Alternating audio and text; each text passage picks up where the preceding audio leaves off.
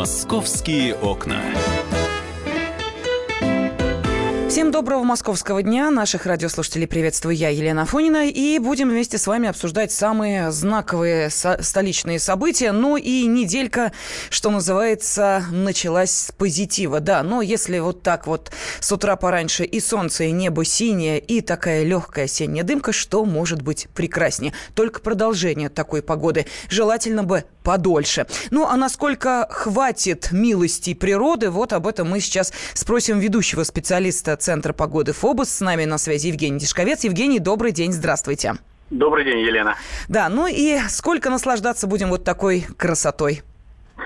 Ну, э, действительно, этот сентябрь очень теплый, температура на 2-3 градуса выше нормы, выпала всего лишь половина, половина месячной нормы, хотя месяц уже к завершению идет.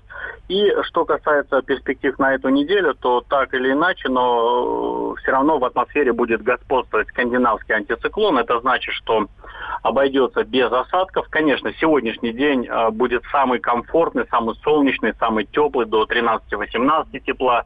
А в последующем э, с каждым днем температура будет э, понижаться.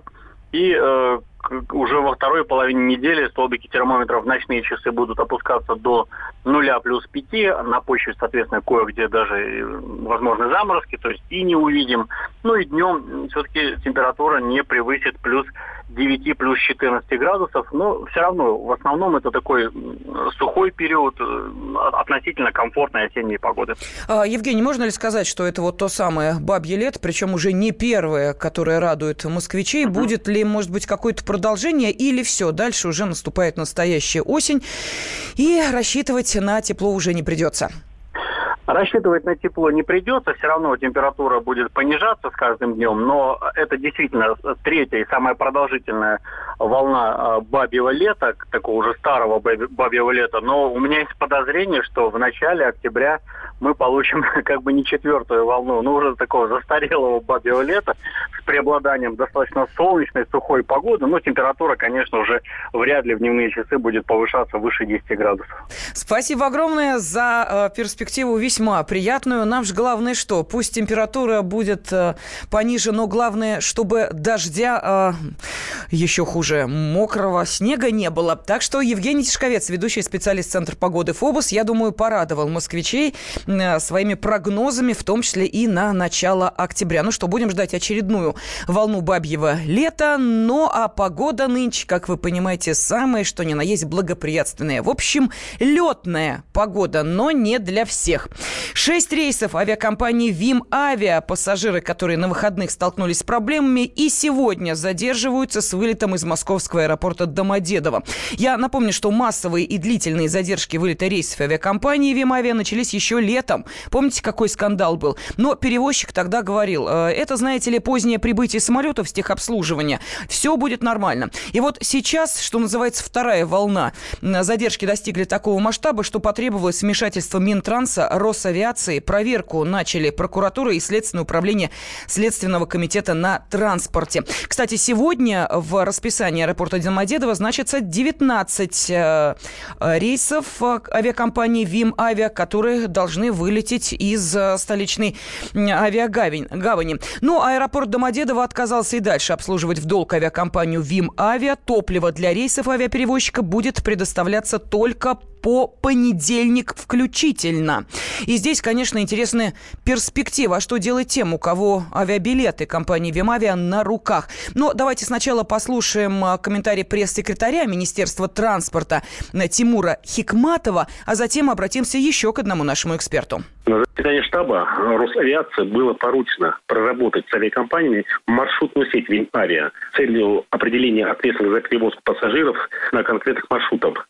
В случае, если наступят обстоятельства, при которых Вимавиа не сможет выполнять рейсы. Кроме того, Росавиация проработает вопрос с авиакомпаниями об увеличении проводных емкостей на наиболее востребованных маршрутах, там, где летает Вимавиа.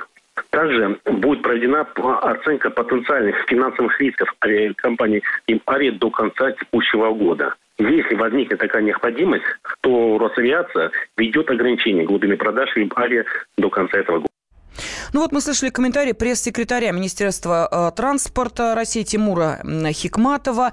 Э, и за это огромное спасибо нашим коллегам с э, России-24, э, которым он дал этот официальный комментарий. Ну а что касается замены рейсов, да, вот уже заявили сегодня о том, что, например, рейсы между Москвой и Благовещенском готова выполнять авиакомпания «Икар». И вот именно она берет на себя с 6 октября те самые рейсы, которые э, были э, запланированы ВИМ Авиа. Вдвое увеличивается число рейсов между Благовещенском и Москвой, которые будут выполняться именно этой авиакомпанией ИКАР. Тем самым будут восполняться пробелы, вызванные перебоями в работе авиакомпании ВИМ Авиа. Ну и, между прочим, вот для тех, кто именно такие далекие перелеты совершает по территории нашей страны между Москвой и Благовещенском, знают, что ВИМ Авиа является в этом регионе основным перевозчиком. В последние годы пассажиропоток в аэропорту Благовещенска растет. И вот, кстати, напомнили о том, что первые проблемы с этой авиакомпанией, возникшие в начале лета, сказались и на внутренних перевозках, то есть не только чартерные рейсы, которые очень активно выполняет компания ВИМ Авиа сейчас находится, что называется, под угрозой срыва, ну или в лучшем случае переноса времени вылета, но и внутренние перевозки также. Что касается э, самой компании и э, того, как происходит обслуживание, например, в аэропорту Домодедово, я напомню, что это обслуживание бортов авиакомпании «Вимавиа» в пятницу и субботу э, было продолжено только после получения гарантийного письма об оплате топлива от Татнефти. Однако э, топливо предоставляется только по понедельник включительно, а далее «Вимавиа» потребуются внешние источники финансирования. Впрочем, и в самой компании уже об этом э, заявляли. 23 сентября «Вимавиа» допустила серьезные задержки в выполнении рейсов из Домодедова. В Росавиации сообщили, что ситуация связана с неурегулированной задолженностью перевозчика перед топливно-заправочными организациями. В субботу компания предоставила гарантийные обязательства, которые позволят обслуживать уже запланированные рейсы. Ну а в самой авиакомпании, кстати, э, представители ее, что неудивительно, на связь со СМИ не выходят. Так вот, самой авиакомпании заявили, что временные трудности с расписанием вызваны традиционным сезонным спадом, что привело к спорам хозяйств действующих субъектов и с задержками ряда рейсов. В Минтрансе сообщили, что будет проведена оценка потенциальных финансовых рисков авиакомпаний по перевозке пассажиров до конца текущего года и при необходимости э, Росавиации будет поручено ввести ограничение глубинных продаж ВИМ Авиа. Ну а Московское межрегиональное следственное управление на транспорте Следственного комитета начало доследственную проверку по факту задержки рейсов. Еще напомню, что в воскресенье Приволжская транспортная транспортная прокуратура сообщила о возбуждении административных дел в отношении компании и ее руководства в связи с долгами по заработной плате, превышающим 206 э, миллионов рублей. Так что что называется, Вимавия в долгах, как в шелках. И за топливо должны, и э, сотрудникам должны, и что будет дальше. Вот это самый Э, главный вопрос, который сейчас э, волнует тех, кто приобретал э, турпакеты, куда были включены рейсы, которые выполняет ВИМ Авиа, ну или, соответственно, купили билеты на внутренние рейсы. Сейчас на связи с нами главный редактор портала Авиару, эксперт комитета по транспорту Госдумы Российской Федерации Роман Гусаров. Роман Владимирович, здравствуйте. Здравствуйте. Времени не так много, но тем не менее, что делать? Минутка буквально. Что делать тем людям, которые сейчас оказались в этой ситуации? Ну, к сожалению, порадовать э, ничем не могу. Если авиакомпания после высокого э, доходного летнего сезона э, приходит к осени с убытками, это говорит о том, что э, у нее очень мало шансов пережить осенне-зимний период. Э, и если э, в этой ситуации государство э, не поддержит авиакомпанию Лимавия, не даст ей хотя бы госгарантии, чтобы она могла привлечь кредиты и как-то э, перекредитоваться и погасить часть хотя бы долгов, договориться с кредиторами до весны, до дожить, то я боюсь, что у этой компании, ну, шансы, еще раз повторюсь, шансы очень-очень маленькие. То есть повторится судьба Трансаэра? Э, вполне возможно. Э, сейчас вот все будет все в руках правительства. Угу. Просто даст гарантии. То есть живые деньги даже не нужны. Просто гарантии э, кредиторам, чтобы они еще дали авиакомпании денег, чтобы она могла... Спасибо вот, огромное. Роман Гусаров, проблемы. эксперт Комитета по транспорту Госдумы Российской Федерации, был с нами на связи. Московские окна.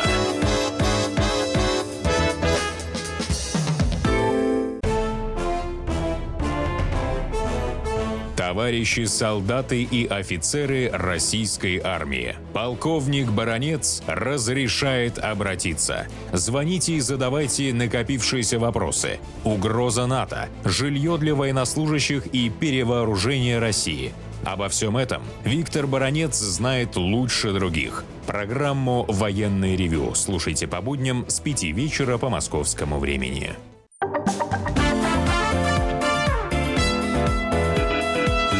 «Московские окна». Мы с вами продолжаем обсуждать события жизни столичной. И в связи с э, вот такой хорошей погодой власти Москвы могут продлить текущий сезон городского велопроката до э, даже, может быть, и ноября, если в столице сохранится хорошая погода и аренда велосипедов продолжит пользоваться спросом. То есть э, так-то велосезон с 25 апреля по 31 октября, но э, если э, посмотрят э, те, от кого зависит, собственно, продлять ли э, велосезон э, до ноября, что 31 октября будет замечательная погода, то продлят. Но это, знаете ли, скорее информация для тех, кто пока не обзавелся личным транспортом, а для тех, у кого автомобиль стоит в гараже, или для тех, у кого автомобиль уже на спецстоянке. Корреспондент «Комсомольской правды» Павел Клоков. Паш, добрый день. Здравствуй. Добрый день. Вот как раз и пытался выяснить, много ли на этих штраф-стоянках, нет, не просто машин, а брошенных, бесхозных, осиротевших машин, которые никто не хочет забирать. В общем, приют для автомобилей. Да, правда, много их. Вот я был э, на станции метро «Теплый стан», там седьмая спецстоянка, всего их 10 спецстоянок в Москве. И половина машин, которые там находятся на территории, они бесхозные. Правда, называть их бесхозными не совсем э, верно юридически, потому что э, признать машину бесхозной может только суд. А у нас до этого дела не доходит почему-то. Э, администрация московского парковочного пространства не занимается это, эти, этой проблемой таким образом, чтобы э, по каждой машине да, был какой-то судебный процесс. Вот в 2015-2016 году ни одна машина не была э, присвоена городом. По идее, суд должен Э, постановить, что машина действительно автохлам, за ней никто не приходит. Хозяина уведомляли, э, реакции никакой нет. Тогда эта машина забирается в собственность города, утилизируется, и за вырученные деньги там с легковой машины можно выручать около 5000 рублей за утилизацию. Uh-huh. Ну, за, за металл, да, там за тонну 5000 рублей платят. Я узнавал специально в этих фирмах, которые этим занимаются. И, собственно, эти деньги пошли бы на оплату этого не происходит. И автоклама очень много, как и причин, по которым э, этот автохлам там находится. А вот, кстати, о причинах мы сейчас более подробно и поговорим. Но сначала я хочу обратиться к нашим радиослушателям с призывом позвонить по телефону 8 800 200 ровно 9702 или отправить сообщение на WhatsApp и Viber на номер 8 967 200 ровно 9702 с ответом на вопрос, много ли у вас во дворе брошенных машин и вообще у вас появляется желание сообщить о них куда следует. Пожалуйста, ждем ваших телефонных звонков и сообщений на WhatsApp и Viber. Ну, а о причинах Откуда же, собственно, берутся на штрафстоянках вот этих брошенные автомобили? Кто э, те люди, которым не важна судьба своей машины? Нам расскажет координатор общества «Синие ведерки» Петр Шкуматов. У нас довольно большое количество автомобилей продано по так называемой доверенности причем рукописный и довольно часто э, потерянный реальным хозяином автомобиля. Для того, чтобы э, восстановить эту доверенность, э, нужно найти номинального хозяина, нужно к нему приехать, нужно сказать, что машина эвакуирована и нужны документы. В общем, э, это не всегда э, экономически оправдано. Владелец э, реальный этого автомобиля, увидев, что его эвакуировали на штрафстоянку, понимая, что документов для того, чтобы забрать этот автомобиль не хватает, он просто забывает про этот автомобиль. Вторая причина связана с тем, что многие считают, что такие автомобили в угоне, но поскольку их стоимость незначительна, люди просто не заявляют документы в полицию об угоне, не ищут свой автомобиль и просто считают, что упало, то пропало. Ну вот мы сейчас слышали комментарий координатора общества «Синие ведерки» Петра Шкуматова. А, ну и, а, Паш, я думаю, что, в принципе, можно, наверное, разделить э, тех, кому не интересна судьба своего автомобиля, на несколько категорий. Потому что ведь действительно встречаются такие машины, которые стоят дешевле велосипеда. Это абсолютно точно. И вот я смотрю в некоторых дворах, даже подростки, что называется, да, из того, что нашли, может быть, где-то на свалках собирают такой автомобильчик, и дальше он дыр-дыр-дыры по э, московским дворам ездит. Ну вот если такую ржавую корыто эвакуируют, я думаю, что его судьба никого не будет волновать. Львиная доля, кстати, э, от этих корыт, да, как мы говорим, э, покупают мигранты, трудовые мигранты, которые приезжают работать, ну, например, на строительный рынок, по этому рынку ему нужно на чем-то ездить. Покупается копейка или шестерка, отголоски еще Советского Союза. Э, и если она ломается, то, как правило, ее тоже бросают, потому что она была накуплена за 15-20 тысяч рублей. Деньги эти давно им отбились, он заработал. Или он оставил, например, под знаком, а ее эвакуировали под запрещающим знаком. А, ну, неохота ему связываться. Думает, ну, другую куплю машину, да. Или у него проблемы с документами, такое тоже может uh-huh. быть. Он мог ее просто купить э, как без всяких документов, как как хлеб. Не а знаю. как он на ней ездит в таком случае? Ну, Ведь... ездит по ней, э, на ней по рынку или вокруг рынка. А, ну ясно. То есть город не выезжает, потому что э, первая же там проверка, и выясняется, что машина давно не соответствует никаким там э, стандартам э, топлива, что машина там загрязняет окружающую среду, что водитель практически без документов. То есть это, что называется, для внутреннего пользования. Да, таких mm машин много. Причем они все равно рискуют, и если их останавливают, э, ну, ну, остановили, выписали штраф, ну, даже эвакуировали. Ну, ну и ладно, пойду другую куплю. А, часто бывает, что хозяин а, обеспеченный, честный, но при этом по ряду обстоятельств он не смог сразу забрать машину. Вот он оставил в неположенном месте, например, на тротуаре или на пешеходном переходе. Что-то у него случилось. Машину эвакуировали, он вышел, нету. Потом он неожиданно заболел и забрать некому. Кстати, он может в данном случае написать доверенность, и его друг приедет и заберет, чтобы штраф не капал, uh-huh. там, тысяча рублей за каждый день.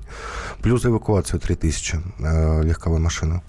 А, заболел, потом вышел из больницы, неожиданно уехал в командировку, прошел месяц, и его машина просто уже, а, точнее, штраф такой большой скопился, что ему экономически невыгодно забирать эту машину. Такое бывает. Ну, например, стоит его машина 150 тысяч рублей. А, ну, не знаю, что это за машина за 150. Ну, в люб... да, ну, хорошо, это поддержанный автомобиль, который уже практически там с каждым месяцем теряет Да, среднего класса, стоимость. да, 15-летняя какая-нибудь такого, ну, тоже среднего пробега. А бывает такое, что собственник уехал в другой город жить или в другую страну. Вот бывали случаи, когда и в Таиланд на постоянное место жительства уезжали, а здесь а, во дворе оставляли машины. И, и эти машины, например, ну, скажем, угнали машину, да, и бросили также под знаком. Угу. Начинают искать хозяина, а у хозяина давно сменился номер. И он живет в этом Таиланде и даже не знает, что у него каждый день по 1000 рублей штрафа капает. Вот такое тоже может быть. Ну и, насколько я понимаю, э, сейчас вот если мы говорим о э, тех людях, которым нужно избавиться от автомобиля, то это самый лучший способ утилизации автомобиля. Бесплатно. Я помню, что столичные власти пытались всячески эм, воздействовать на нерадивых автомобилистов, которые бросают машины где ни попадя, у которых уже шины сдулись, машина э, заржавела, и при этом никому до нее дела нет. Вот, пожалуйста, оставь в неположенном месте, ее вообще увезут, и ты о ней прекрасненько забудешь. Неужели нельзя нельзя найти владельца автомобиля? Вот меня это удивляет. Неужели на него ну, как-то вот, воздействовать знаешь, нельзя? Вот не совсем так. Если оставлять в неположенном месте или вообще просто ее где-то оставлять, просто бросать, да, вот я бросил и пошел, угу. и судьба меня уже не волнует этой машины. На самом деле, если машина стоит в неположенном месте, ее заберут на спецстоянку, и если все-таки АМПП, администрация Московского парковочного пространства, доведет это дело до конца, до суда, и суд постановит, что действительно машина была брошена в неположенном месте, и это автохлам, а я не отзываюсь, на связь связь, не выхожу, а, и вынесет постановление, тогда меня уже начнут искать судебные приставы исполнители. Если долг накопится там за полгода, это уже 150 тысяч рублей, с меня эти деньги начнут требовать. И что мне делать? Я уже все. Если я их не буду выплачивать, я уже уголовно, уголовно получаюсь. Э, а здесь мы возвращаемся к началу обсуждения этой темы, когда ты сказал, что за два года э, ни одна машина вот, э, вот такой путь не прошла. Ну, точнее, владелец этого автомобиля. Слушайте, ну это же клондайк. Это просто, э, извините меня, э, золотое э, поле, на котором можно вот из этих брошенных машин просто для бюджета деньги доить и доить. Но если автовладельца не волнует судьба его автомобиля, ну, в конце концов, или утилизируй свой автомобиль, или давай плати за то, что он где-то стоит, и каким-то образом его судьбу должен решать уже не ты, а кто-то.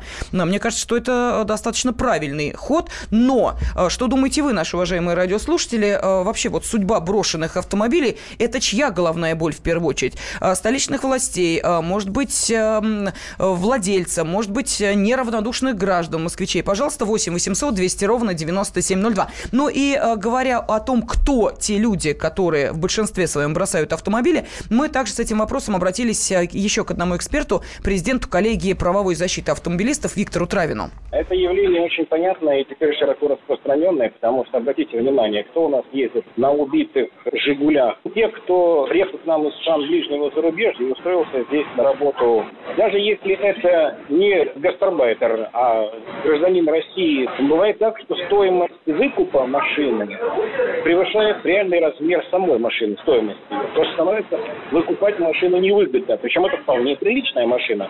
Не Rolls-Royce, но что-то такое ниже среднего класса, ну вот мы слышали Виктора Травина. Кстати, а какой самый дорогой автомобиль ты видел на этой штрафстоянке? Вот не поделились? Mercedes-Benz бизнес-класса, да. Сколько стоит?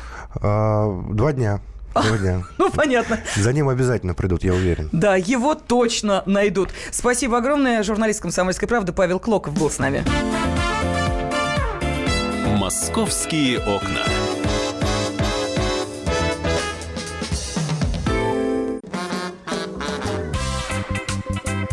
И в России. Мысли нет и денег нет. И за рубежом.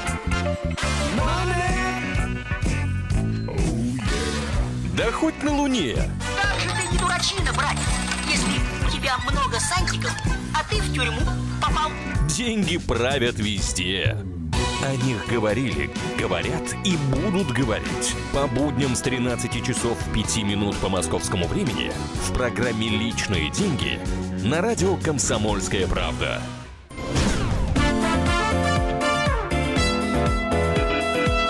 «Московские окна». Я не знаю, увлекаетесь ли вы коллекционированием чего-либо. Может быть, альбом с марками, еще э, теми, которые вы собирали в школе, является самым большим вашим достижением в этом смысле. Но есть настоящие профессионалы, которые следят за всеми аукционами. И, я уверена, не исключением стал э, уникальный аукцион, который был проведен аукционным домом Литфонд. Ну а специальный корреспондент «Комсомольской правды» Евгения Коробкова, она сейчас с нами в студии. Жень, добрый день. Привет приветствовать тебя. Здравствуй. Приобщилась к этой святая святых, увидела, что выставляли, кто покупал и за сколько. Жень, насколько я поняла, вот эта тема тебя заинтересовала еще до проведения самого аукциона. Да. Я посмотрела, ты как увидела, какие лоты тут же, да, профессиональные журналистки, ну и... Ну это не то, что профессиональные журналистки, просто Литфон занимается автографами, в том числе писатели, а я очень дружу с разными писателями, я сейчас знаю много известных писателей. Думаю, надо вот пока... Мне интересно, по кому надо походить, чтобы пособирать автографы и потом обогатиться. Вот, Женя, все, понимаете ли, наперед знает, на что нужно обращать внимание, во что... А, нет, деньги вкладывать не надо, потому что если вы сегодня взяли автограф, то наоборот вам потом заплатят, а, если вы а, сумеете этот автограф выгодно продать. Но для того, чтобы, может быть, составить общее представление о саму, самих прошедших торгах, давайте послушаем главу аукционного дома «Литфонд» Сергея Бурмистрова. Все прошло достаточно ожидаемо в силу того, что была собрана уникальная коллекция и и книг, и автографов, и рукописей. Что касается цен, по которым э, многие вещи уходили, но это всегда непредсказуемо. Что касается основного топ-лота автографа Цветаевой, мы понимали, что это, безусловно, большая редкость, и что она будет куплена, но на самом деле каких-то сенсаций здесь не последовало. На мой взгляд, примерно рыночная цена данного автографа в районе 100 тысяч долларов. Так он и был куплен за 5 миллионов 750 тысяч. Если учесть комиссионные, то это больше, чем 6,5 миллионов. Были какие-то на достаточно простые и невзрачные вещи, интересные подъемы, которых мы, конечно, не могли ожидать. На многих аукционах случаются такие совершенно непросчитываемые, непредсказуемые подъемы, когда встречаются два коллекционера, которым обязательно нужно для своей коллекции приобрести данную вещь. Ну вот мы слышали главу аукционного дома «Литфонд» Сергея Бурмистрова. Ну и, естественно, а, о каких, собственно, лотах говорил сейчас Сергей? Вот он таким голосом сказал, что все было достаточно ожидаемо, было много неожиданных, еще ничего не ожидаемо было. Там все просто, а, а, я не, не могу выразить это слово, потому что оно неприлично.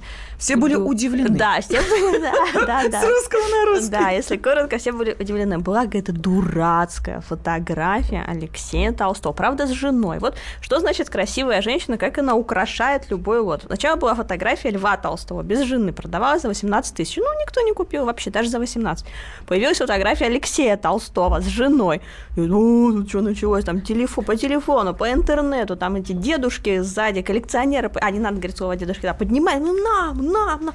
В итоге дурацкая фотография, причем она такая покоцанная, пока такая вся желтая, ужасная. Ну, жена красивая, Толстой не очень. 350 а, тысяч рублей. 350 тысяч. Ну, конечно, все сказали, что, наверное, это Артемий Лебедев купил, потому что последний был э, вот, вот с, с интернета кто-то, какой-то анонимный участник, там mm-hmm. заказал цену 350 тысяч, и все сказали, ха-ха-ха, так Артемию и надо. Ну, в общем, так. И, и бурно поаплодировали. То есть, получается, что эти люди, которые принимают участие, они друг друга знают, наслышаны, конечно, это да, не да, случайная да. публика? Ну, конечно, да. Бывают там какие-то случайности. Вот говорят, кстати, что Карандашик Ахматовой купил какой-то случайный коллекционер коллекционер. А, в этом э, тоже Бурмистров не сказал, но этот аукцион был примечательный тем, что там не только автографы продавались, не только автограф Цветаева, но еще и личные вещи, например, карандаш Ахматовой. Вот тоже интересный момент. Маленький такой карандаш, на нем написано Ахматова, оказывается, Ахматова. Вот подарила еврейской семье Шкловских, не то чтобы я такой националист, но просто подарила карандашик. Они говорят, Ахматова, подпиши. Ахматова у карандашика срезала верхушку, подписала Ахматова. Вот, пожалуйста, за 175 тысяч ушла Ахматова. Обычный карандашик. Женя, а подлинность никто не оспаривает? Вот, как ее можно понять? Вот, понимаете, в случае с мемориями подлинность это, конечно, очень правильный вопрос, потому что, э, ну, естественно, мог сам Шкловский написать это слово, но вот здесь вот имеет значение история, провина провинанс, который называется «Веришь ты в провинанс, либо не веришь». Но также, допустим, продавалась печать Чехова, и когда ее стали продавать, там что-то за 100 с чем-то тысяч, вот прям в зале прозвучало, это фальшак. И она, в принципе, печать хорошая такая, со знаками зодиака. Ну, вот у нее так ажиотажа не было, а за карандашик бились. Потому что у нее хорошая провинанс, она происходит из дома Шкловских. Ахматова действительно дружила со Шкловскими. И вот говорят, если бы я принесла карандашик, сама там написала, ну, не знаю, что я могла, Пушкин, например, наверное, Пастернак, у меня бы не взяли даже на аукцион. А у Шкловских, то, конечно. Но ты знаешь, я вот по этому поводу вспоминаю произведение Дины Рубина и «Белая голубка Кордовой». Ага. Я думаю, что да, вот по поводу провинанса. А, там очень хорошо рассказано о том, как с этим провинансом можно интересно обойтись. Ну да ладно, сейчас на связи с нашей студией э, человек, который может нам более подробно рассказать о том, э, как проходят эти торги, на что обращает внимание, на что самый большой спрос и что сейчас можно купить на аукционах. Глава интернет-аукциона Art Investment э, Константин Бабурин. Константин Леонидович, здравствуйте. Да, добрый день. А, добрый день. А, скажите, пожалуйста, вот а, те лоты, которые появляются, всегда неожиданные или отслеживают, следят, кто-то там, может быть, перекупает? Вот как они появляются на подобных э, площадках? Очень широкий вопрос.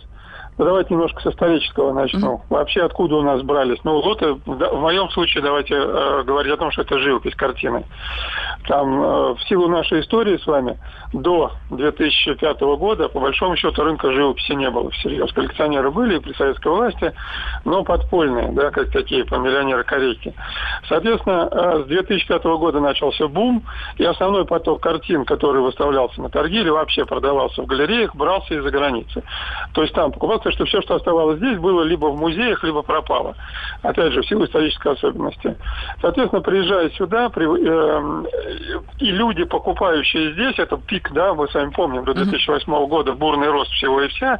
Соответственно, э, первый упор был сделан на 19 век, на антикварную живопись. И цены залетели космическим образом, потому что денег было у людей много, и думали, что так будет всегда. Значит, первый звонок прозвенел в 2008 году, 2009-2010 совсем убитое время, и где-то начиная с 11 по 13 год опять небольшой рост. До Крыма, до санкций, до всего остального. С 13 года все было хорошо, и дальше потихоньку начало закатываться. Соответственно, вот здесь наступило окончательное отрезвление. Что стоит реальных денег? А, сравнивать начали люди с с европейским, в первую очередь, рынком, когда вдруг обнаружили, что вполне качественная картина 19 века стоит никакие не запредельные 50-150 тысяч долларов, а очень скромные 10-15 вот прям так, в разы. И, соответственно, наши цены начали корректироваться вот в том направлении. Причем две причины. Первая, естественно, кризис и платежеспособный спрос. Второе, это некоторое понимание, что это просто столько не стоит. Да, всегда локальные рынки, будь то российский, немецкий, ну какой угодно, французский, итальянский, там покупают э, преимущественно свое, и оно там стоит подороже, чем где бы то ни было, да. Потому что у нас, например, немецкие картины, там, известных немецких художников, не первого, конечно, ряда, вот здесь вообще никто покупает покупать не будет. А в Германии прекрасно.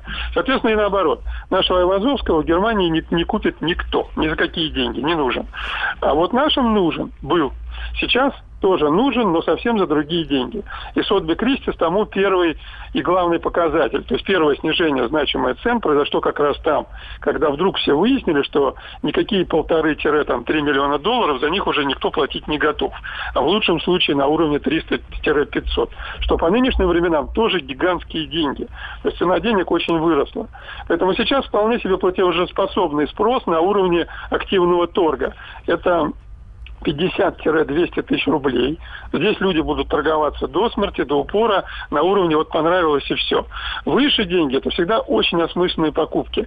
Люди конкретные точно знают, что они хотят купить. Вот правильно вы говорили, провинанс имеет значение. Историческая э, подоплека картины художника, его вклад в искусство и так далее имеет значение.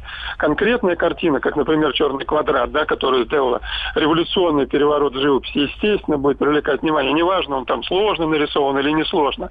Это все имеет значение.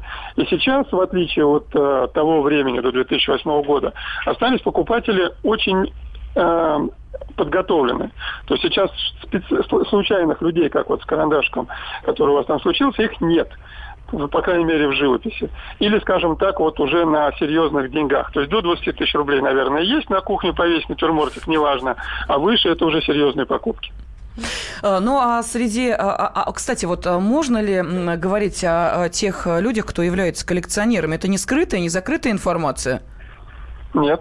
Нет, а вот среди тех, кто прибегает к услугам, конкретно тех аукционов, которые проводит ваша интернет-площадка, есть какие-то персоны, о которых мы можем сказать? Вот прям фамильно? Ну да, почему нет? Ну, это сложно, обидеться. Ну, или скажут, зачем меня назвал, и так далее. Ну, нет, я же вот поэтому это... спросила, Нет, нет, нет. Здесь, смотрите, эм, торги за границей, так вот, такое используем старорежимное слово, за границей и торги внутри на нашем локальном рынке сильно отличаются. В первую очередь, э, как раз доверием. То есть у нас население, наш коллекционер, ну, в целом население коллекционеров, уж тем более государству родному не доверяют. Поэтому чем меньше о них знают, тем лучше. А уж тем более о их доходах их способностях делать какие-то серьезные покупки. Константин, а вы же писали проблема. в Фейсбуке, что и Малахов у вас на аукционе иногда что-то приобретает. Известные люди много покупают, конечно. Угу. Там Малахов по современному искусству в большей степени, шестидесятники плюс современное искусство.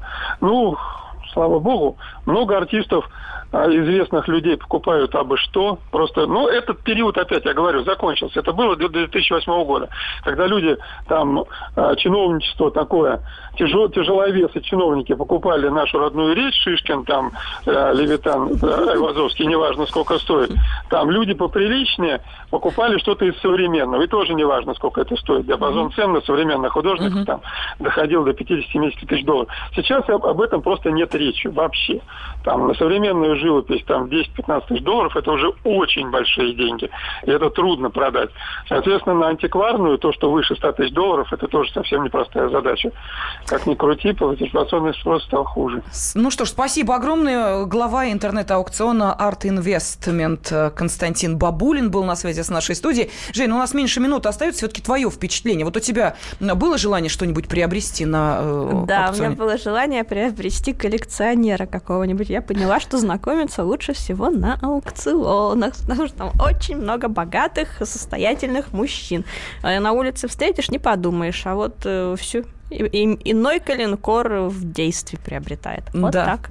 Ну вот смотрите, кто что ищет. Кто-то, понимаете ли, экспонат для своей коллекции, а кто-то очередное мужское сердце, видать, для своей личной коллекции. Специальный корреспондент «Комсомольской правды» Евгений Коробков относится ко второй а, категории. Ну а если вам интересно, как а, прошел аукцион а, Литфонда, обязательно заходите на сайт kp.ru. Там а, весьма интересный материал, который подготовила Женя. Там и цены, и лоты, все найдете. Московские окна.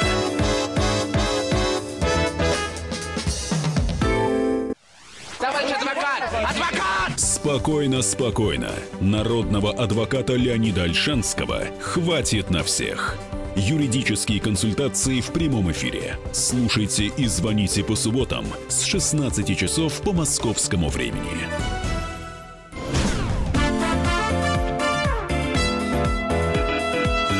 Московские окна.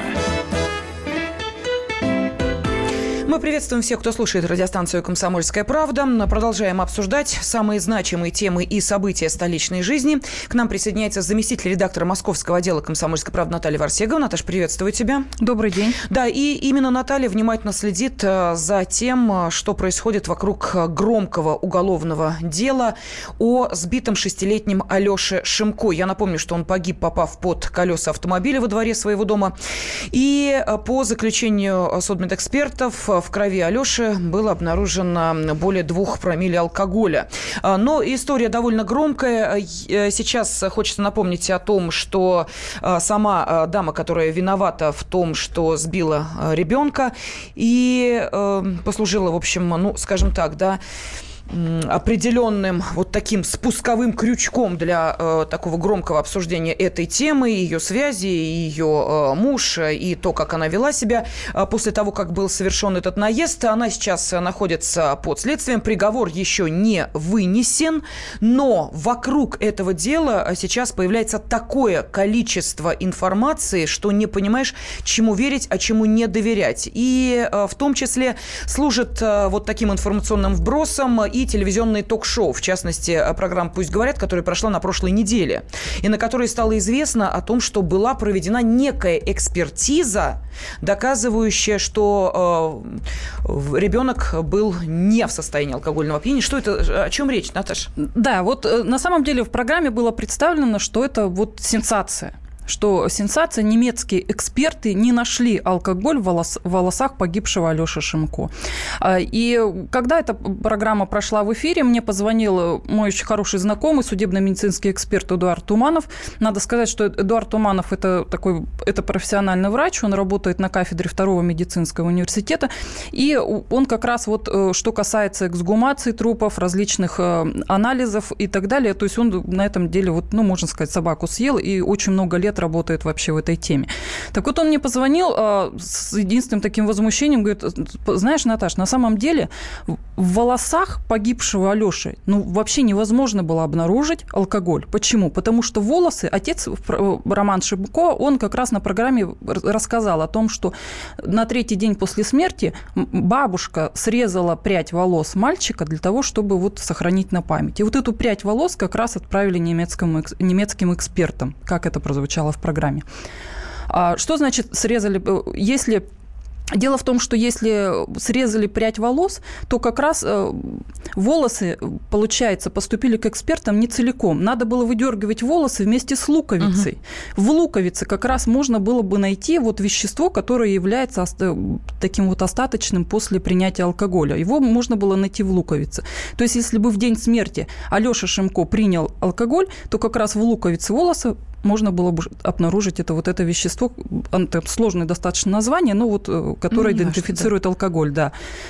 А, а волосы были срезаны. То есть вот хотя бы уже по этому факту алкоголь обнаружить там нельзя. Угу. И на что мне вот Эдуард Викторович Туманов сказал, что что-то не то там с этими немецкими экспертами, потому что, во-первых, а, ну, ну не могут немецкие эксперты этого не знать. Поэтому тут, знаешь, говорит, тут что-то не то. Давай вот сделаем публикацию на эту тему, что этот метод не может быть достоверным. И мы сделали публикацию с ним. В субботу утром она была опубликована на сайте «Комсомольской правды», и сейчас там она находится, ее можно посмотреть. Но дальше происходят совершенно уникальные вещи.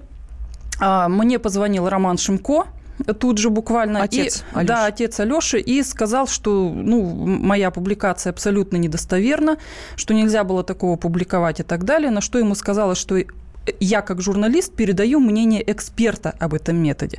И что если вы хотите, то, пожалуйста, вот, Роман, вы можете связаться с экспертом, с которым вы, кстати, знакомы, и которым вам еще в июне месяце предлагал провести эксгумацию тела mm-hmm. мальчика на то, чтобы действительно посмотреть, есть алкоголь или нет алкоголя.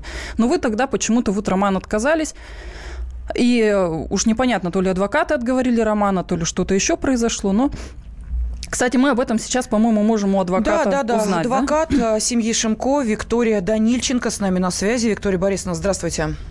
Здравствуйте. Да, но первый вопрос, вот, который возникает у меня, как у человека, который следит со стороны за этой историей, Наталья в нее погружена, и я думаю, что вы с ней знакомы. А скажите, откуда э, взялась эта немецкий эксперт? Вот э, она предложила знаете, свои услуги? Вы знаете, я не могу вам вот так вот сейчас взять и рассказать там откуда. И честно вам скажу, что э, позиция адвоката в данном вопросе, она ну, скажем так, да, не всегда коррелируется с позицией нашего э, романа, потому что э, роман достаточно взрослый человек и сам может, да, принимать определенные, э, ну, так сказать, действия, находить экспертов и так далее. А вот то, что касается немецкой экспертизы, ну, так сказать, провели ее, было ему обещано проведение этой экспертизы, найдены эти эксперты. Почему и как, ну, это не совсем корректно, наверное, адвокату внедряться в эту сферу. Зачем вы ее нашли, а кому вы ее угу. там нашли? Не, ну, вы же как адвокат в любом случае защищаете, защищаете интересы Романа да, Шимко. Но почему, да. неужели вы ему не, мож, не можете задать конкретный вопрос, откуда взялись эти эксперты и как, как, каким образом это а все произошло? И можно ли результат этой экспертизы приобщить, например, вот к делу? Да. Самое-то главное. Я Для чего он делал сказать, эту экспертизу? Что на сегодняшний момент позиция Романа Шимко дождаться результатов комплексной экспертизы, которую назначил следователь аппарата Следственного комитета Российской угу. Федерации. И мы ждем эту экспертизу комплексную. Поэтому рассуждение на сегодняшний момент, а почему нельзя, почему нужно немецкую экспертизу куда-то превращать и так далее, она, возможно, понадобится Роману в том случае, если его по каким-то выводам э, не устроит, э, по каким-то моментам не устроит вывод э, комплексной экспертизы, ну, например, да, а на сегодняшний момент, а для чего их туда сейчас приобщать, мы не видим в этом никакого пока даже разумного действия. Зачем? А сроки э, какие? Вот когда станет известно? Ну, как, мы, как мы можем вам какие сроки? Не знаю, когда эксперты напишут, когда следствие ведется, следствие назначило данную экспертизу. Какие сроки, как вот я вам могу сказать? Ну, Нет, ну есть же, наверное, вот, какие-то ну, вот, процессуальные ну, рамки. Вот, в чем да. дело? Кто-то проводит два месяца, кто-то проводит месяц, кто-то проводит три месяца, а кто-то полгода. Вот на самом деле очень интересно, когда, например, вот адвокат да, Романа, она не знает точно, когда будет готова экспертиза. Мне удалось пообщаться с этим немецким экспертом, ее зовут Яна Шмидт, uh-huh. которая назвала мне конкретное число, начало октября, когда будет готова эта экспертиза. Четвертое или шестое число она мне назвала, что вот в этот день... Четвертое или шестое. Или шестое. Я сейчас просто точно не вспомню, но вот uh-huh. что вот экспертиза Которая будет готова именно в этот... Да, вот это комплексная экспертиза от следственного Следственного комитета России. Да, Просто и дальше вот да по немецкому эксперту я хочу пояснить. Это врач э, общей практики, патологоанатом. Э, и надо сказать, что экспертизу она делала не сама. Да, она, угу. Как она мне сама рассказала, она сама вышла на Романа, сама приехала сюда в Москву, взяла эту прядь волос и увезла ее в Германию. И уже там э, по ее просьбе эту экспертизу делали в клинике Шарите, где лечится, кстати, вот нынешний президент Украины. И это почему-то для немецкого эксперта очень важно. То есть это, она говорит, что это на самом деле именно поэтому результат может быть достоверным.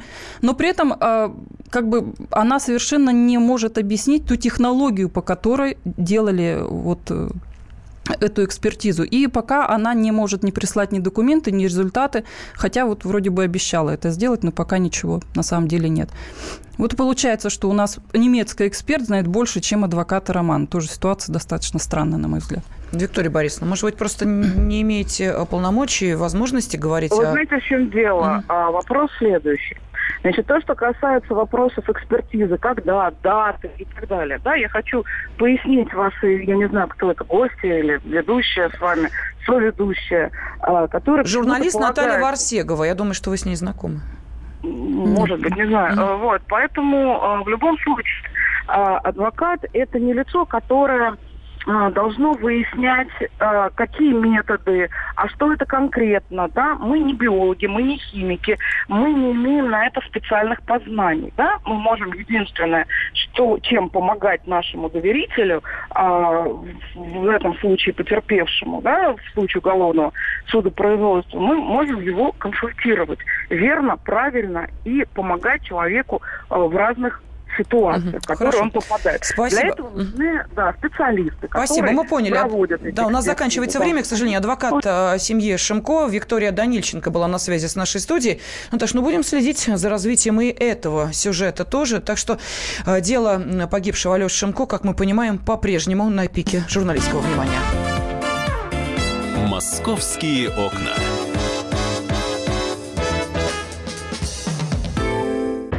Мигранты и коренные жители. Исконно русская и пришлая. Культурные конфликты и столкновения менталитетов. Пресловутый НАЦ-вопрос встает между нами все чаще и острее. Ставим его ребром на радио «Комсомольская правда». Программу «Национальный вопрос» слушайте каждую пятницу после 7 вечера по московскому времени.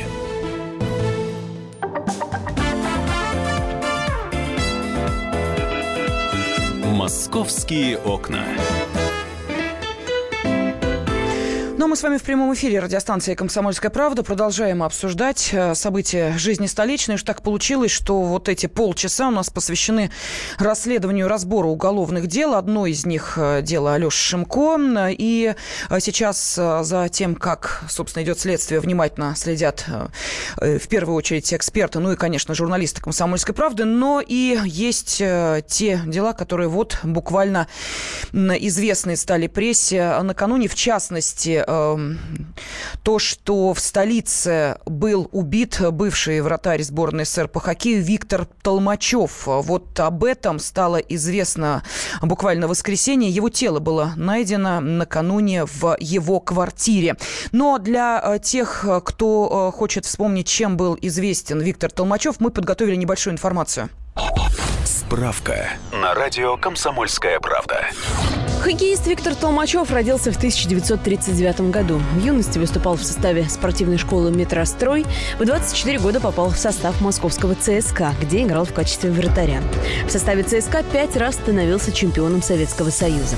Однако после конфликта с тренером Толмачева отчислили из ЦСКА, и его место в воротах занял Владислав Третьяк.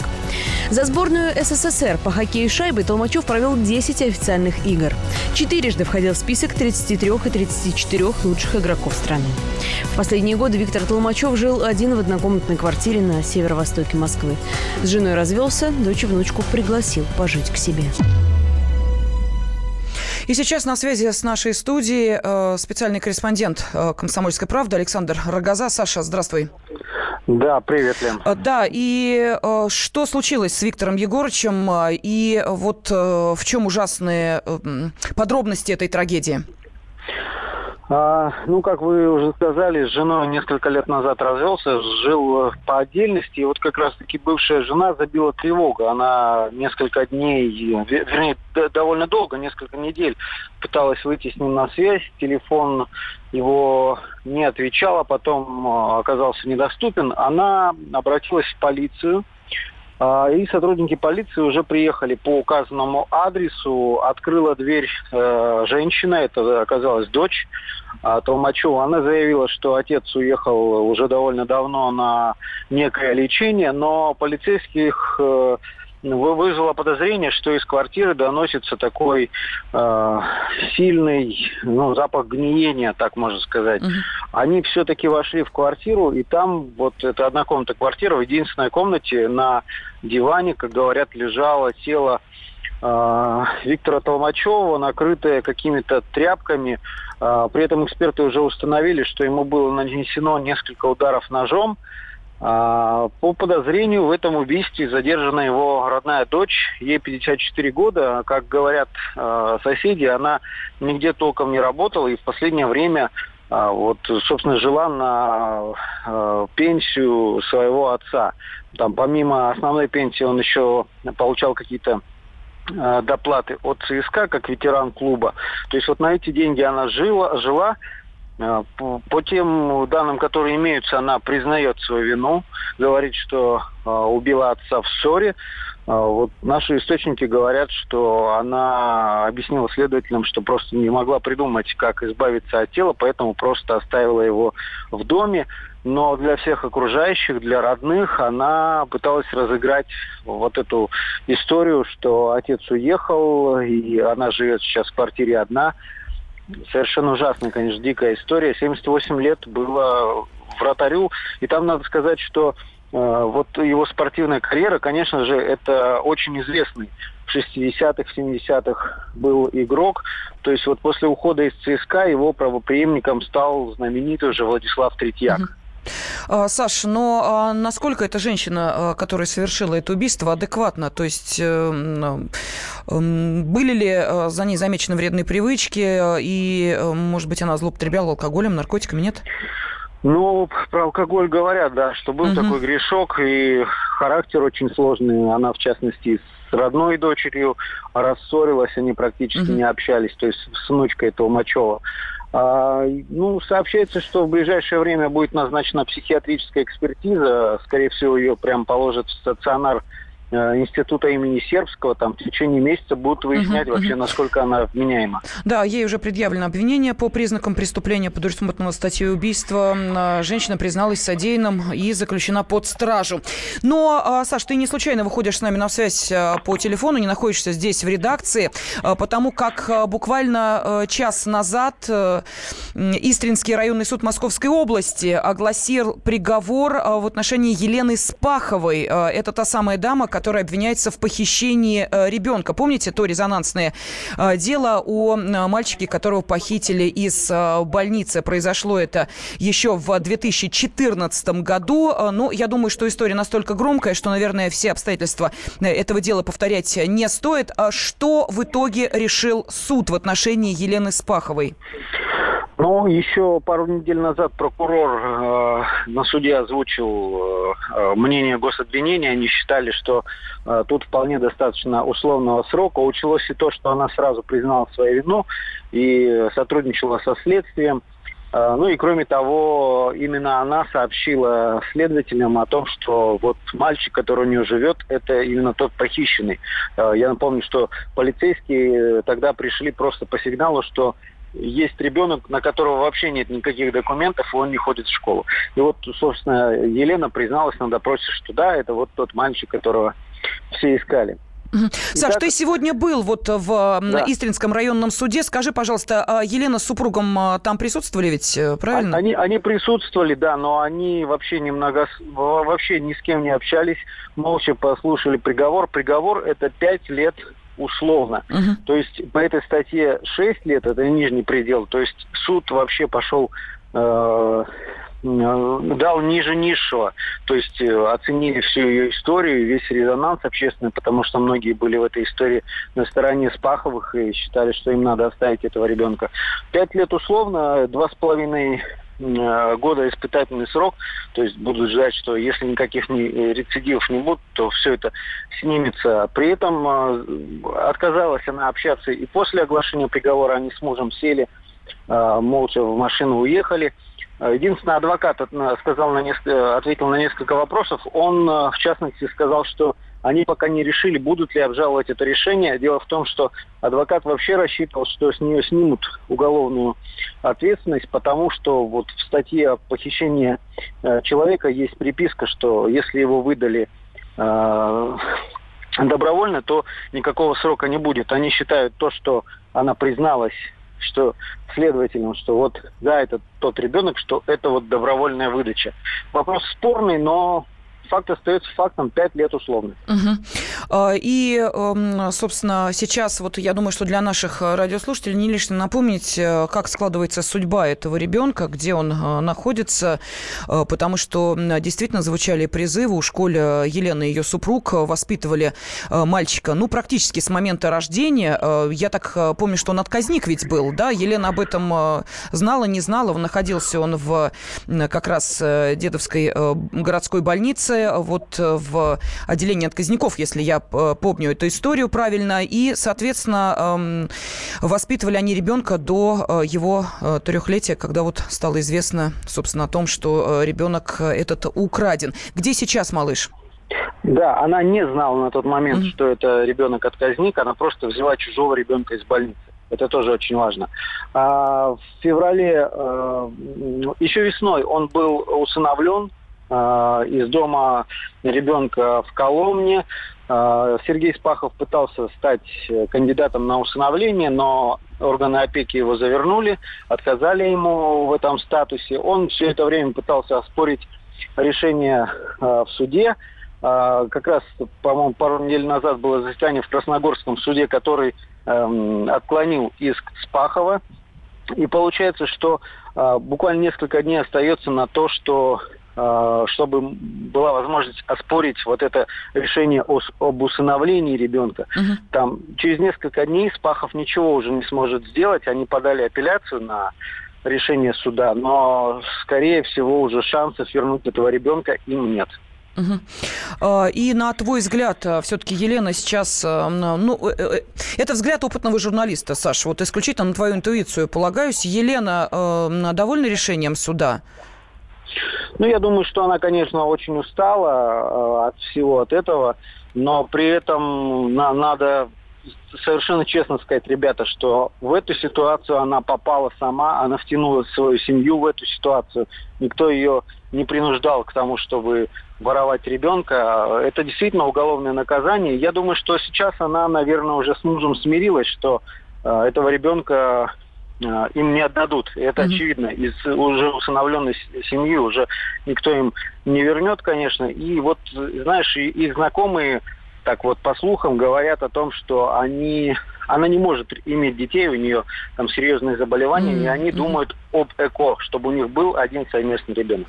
Спасибо огромное. Специальный корреспондент «Комсомольской правды» Александр Рогоза сейчас выходил с нами на связь из Истринского районного суда Московской области. Сегодня суд приговорил Елену Спахову к пяти годам условно. «Московские окна».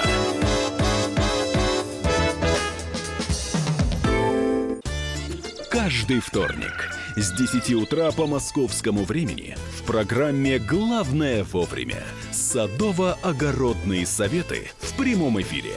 Про все, что э, зеленое, скажем так, хочу, чтобы радиослушатели задавали свои вопросы. Большой эксперт. Самая удачная находка для всех работников мотыги и лопаты. Тетя Таня Кудряшова. И дети меня зовут мать всего зеленого. Вот такая петрушка на радио «Комсомольская правда». Слушайте и звоните по вторникам с 10 утра по московскому времени.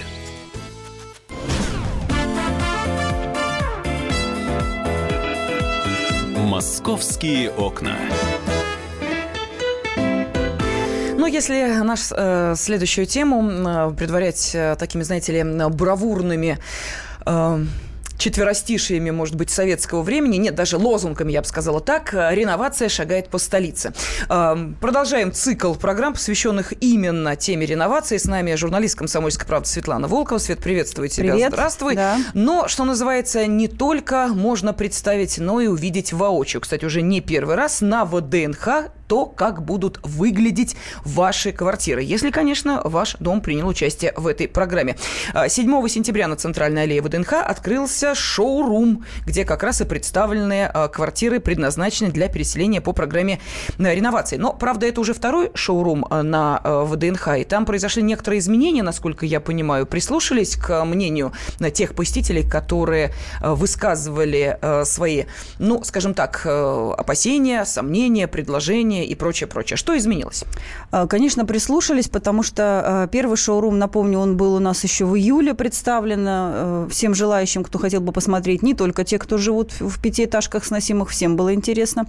И он, конечно, его лепили на скорую руку, поскольку проходил в эти дни в Москве урбанистический форум международный, и хотели показать на этом форуме, что же это такое будет реновация по-московски. Вышло, конечно, не очень, скажем, так, впечатляюще. впечатляюще, да, хотя тоже впечатлило, ну, первый день. Потом уже все присмотрелись и поняли, что да, есть тут кое-какие огрехи.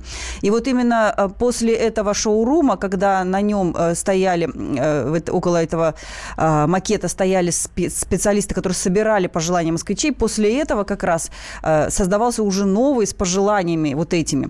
А что там изменили? Во-первых, в однокомнатной квартире была очень маленькая прихожая, коридор, ну, совершенно малепусечный. Туда заходишь, и все. И ты понимаешь, что еще один человек, если зайдет, э, сразу начинается пробка. Да, друг друга все начинают толкать локтями. Вот э, увеличили половину вот эту прихожую, uh-huh. она стала приличная. Теперь можно пятером там спокойно находиться. А, что еще сделали? Добавили гардеробные, которых не хватало, конечно же, во всех квартирах люди заходили, спрашивали, а куда класть вещи? Угу. То есть настолько было все плотненько там по метрам, что некуда даже было не то, что там вещи, там вообще ничего не помещалось. А, плюс еще увеличили высоту потолков. А, в предыдущей версии шоурума она была 2,65, теперь 2,75. Конечно, совершенно другое уже ощущение объема, ощущение высоты, как совершенно все иначе смотрится. И плюс еще попросили э, э, значит, жителей и это будет учитываться уже в их домах в реальности, о том, что в кухне и на балконе все-таки не ламинат стелить, а плитку керамическую, чтобы не было вот этого материала, на который попадает капля воды, и все, и он уже некрасив, он уже вздулся, разошелся, и все, и невозможно им пользоваться. А, и плюс еще в прихожей сделали такой на входе в квартиру, заходишь в прихожую, под ногами квадратик из плитки, чтобы грязь э, не портила полы, да. Вот очень интересная фишка, многие, я обратила внимание, уже делают в своих домах это, когда ты заходишь в свою квартиру, uh-huh. не надо никакую тряпку там кидать под ноги, чтобы ботинки грязные, а просто ты на плитке стоишь, и на этой плитке очень удобно, хорошо э, все собираешь, э, оставляешь все там, да. Вот это тоже будет сделано, и уже это учитывается в новых квартирах. А, что еще стоит посмотреть в новом шоуруме? Это, конечно же, оценить материалы, из которых будет э, ваша квартира э, отделана которыми, и оценить планировку, потому что еще сейчас, даже несмотря на то, что это обновленный шоурум, а, на, этом, на этой площадке принимаются заявления, пожелания, ваши э, какие-то предложения, как, как должна выглядеть квартира и что вам не хватает. И вот особенно это касается тех, кто переселяться будет. Я там наблюдала людей, которые приезжали э, из этих районов, там из текстильщиков, из Кузьминок особенно очень активные, там практически полностью весь весь район попал под снос, и они очень активно на этом шоуруме работают, э, жильцы. Реально, они работают там, они ходят, все меряют с линейками, с сантиметрами. Они подходят, задают вопросы. Очень приятно смотреть, что люди неравнодушные, и, в общем-то, все в их руках. Вот этот их новый дом, который они получат в итоге, они на шоуруме уже просто себе сразу отмечают, какие ошибки, какие недочеты и, и какие плюсы. А, они, люди, конечно, очень интересно реагируют, когда видят а, огромную прихожую, когда когда видят гардеробную, а, у всех сразу ахи-охи такие, восторженные возгласы. Когда заходит на балкон, там оказался в одной из двухкомнатных квартир огромный балкон. А, э, девушки, которые зашли туда из пятиэтажки, они просто э, онемели и долго стояли в этом, на этом балконе, пытаясь понять, э, потом из, из кого-то там вырвался возглас, что, боже мой, да здесь можно отдельную комнату сделать. То есть люди уже прикидывают, где они поставят мебель, как они это сделают и как они будут будут использовать эту площадь. В общем, имеет смысл, конечно, пойти посмотреть тем, кто Кого касается эта реновация, обязательно это надо сделать. И советую всем. Шоурум постоянно, он не закрывается, как тот, который был в 75-м павильоне на выставке в июле. Это будет постоянная площадка. Она отапливается. То есть там включили отопление в этом домике, в этом макете. Там хорошо, сухо, тепло, можно спокойно ходить. А, можете приходить с детьми, э, что многие делают, чтобы сразу примерить на всю свою семью, как будут размещаться на кухне. Люди приходят, садятся за стол, поскольку там макет этот весь, он полностью обставлен мебелью, и можно прийти на кухне, э, сесть за стол и понять, эм, поместится ли ваша семья вообще здесь за ужином в этой кухне, хватит ли вам всем места, потому что там уже и холодильник стоит, и кухонный гарнитур, и стол со стульями, и даже посуда на столе расставлена. То есть а, ощущение полное, что э, реальности происходящего. Вот как будто уже люди переселились, и они на себя это примеряют. Я думаю, что просто будет легче потом, э, когда предложат им смотровые ордера на реальные квартиры, уже будет проще представлять себе, что ожидать от э, э, новой квартиры. Да, ну от а, таких, э, что называется, звеньев, ячеек, как квартира, давайте перейдем к более солидным, серьезным масштабам, а именно, собственно, к тем площадкам, на которых будут реализованы первые проекты по реновации. Вот об этом рассказала председатель Моском архитектуры Юлиана Книжевская. Это порядка отобрано 200 с небольшим, около 200 площадок. И они предусмотрены практически в каждом районе. Те стартовые площадки, которые мы отобрали, они в первую очередь это городские свободные территории. И, естественно, они не расположены ни в каких промзонах, ни на складах и не обременены правами третьих лиц. А, кстати, вот э, в Моском архитектуре э, хотят запустить вообще 3D-карту столицы с э, виртуальными моделями квартир. Э, то есть можно будет не только увидеть, э, как, э, собственно, вот эти площадки выглядят, как э, они будут э, оснащены э, теми или иными социально значимыми объектами, но и затем пройти в дом внутрь, потом войти в квартиру, заглянуть в нее, чтобы жильцы, которые выбирают квартиры, могли, наверное, и вид оценить из окна тоже. Вот ну, я думаю, что, может быть, да, вид будет из окна. Э, насколько он будет соответствовать реальности, но пока еще, наверное, не очень будет соответствовать, да, потому что все это э, такие представления о том, как это должно быть. Э, но интересно тем будет это 3D, что, в общем-то, можно будет без очков даже э, просто прийти в Московскую архитектуру. Напомню, она находится на Триумфальной площади, дом 1. Там будет открытая площадка, э, свободно, без э, записи, без какой-то оплаты. Спокойно вы можете подходить там к компьютеру и смотреть. Это буквально, наверное, осталось еще, ну, подождать месяца 4, где-то так, вот 3-4, uh-huh. когда эта 3D-карта э, заработает. Э, ну, естественно, мы ждем, конечно, э, квартиры в 3D. Но я думаю, что все-таки пока есть возможность прийти макет живьем посмотреть, надо это сделать, потому что в 3D немножко другое совершенно восприятие того, что вам показывают. Свет, скажи, пожалуйста, а когда будет уже окончательно понятно, а как будут выглядеть эти новые дома, новые кварталы, как это все будет устроено, вот э, то, э, собственно, что хотят увидеть москвичи. Ну, естественно, помимо той квартиры, где ты живешь, вышла из подъезда, и вот когда все это будет? Э, это все будет готовиться уже в ближайшие месяцы. Я скажу вам, что завтра на заседании Президиума правительства Москвы мэр Сергей Собянин уже озвучит нам первые районы, где будут стартовые площадки выбраны под эту программу. Uh-huh. Мы завтра узнаем эти адреса и эти районы, где начнется уже строительство как раз вот по э, новой программе. И э, сразу же после этого архитекторы московские начинают уже более конкретно проектировать эти кварталы. А, по словам вот Юлианы Книжевской, когда мы общались э, как раз вот на этой встрече, где речь шла и о реновации тоже, а, будет проводиться по публичные слушания будут на каждый район реновации. И таких проектов, которые выставят на публичное слушание, будет примерно 100 штук. А, и мы узнаем уже первый, первый вид этих районов, угу. мы уже увидим его где-то весной, весной будущего года. Они будут выставлены во всех районах, это будут открытые публичные слушания. А, возможно, даже часть этих слушаний будет проходить и в электронном виде в том числе, то есть желающие могут и в интернете это все увидеть, посмотреть. А, ну, сам факт, что сейчас уже потихонечку архитекторы начинают это делать, делать. Я напомню, что в начале лета был э, организован международный конкурс на проект реновации первых пяти э, кварталов. Они как образцы у нас. Вот это тот же самый Кузьминки, который попал, э, собственно, полностью практически в программу реновации. Там, может быть, один или два дома только не сносятся, а так практически весь квартал будет сноситься. И вот по этим кварталам пяти сейчас э, подготовка идет как раз вот по проектам. Но это будут образцы, от которых потом уже дальше будут отталкиваться, когда будут готовить вот эти 100 проектов к весне. Мы их увидим, естественно, что никто ничего скрывать не будет. Э, даже я не попала, я пойду посмотрю. Мне интересно. Свет, ну, заинтриговала, и э, я думаю, что на ВДНХ стоит посетить шоурум, ну и дождаться, когда же, собственно, мы увидим те проекты, в которые, которые потом будут реализованы в реальности. Светлана Волкова была с нами. Спасибо огромное, Свет. «Московские окна».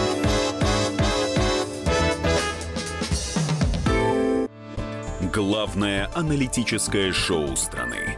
Михаил Владимирович Юрьев, Михаил Владимирович Леонтьев. И в команде Анатолия Кузичева замена. Вместо Анатолия играет Илья Савельев. Но все остальное будет прежним. Это главтема. Они знают, как надо. Мы несем свою миссию выработать и донести до народа и руководства мысль о том, как должно быть. Программа «Главтема» на радио «Комсомольская правда». Слушайте в прямом эфире каждый четверг с 20.00 по московскому времени.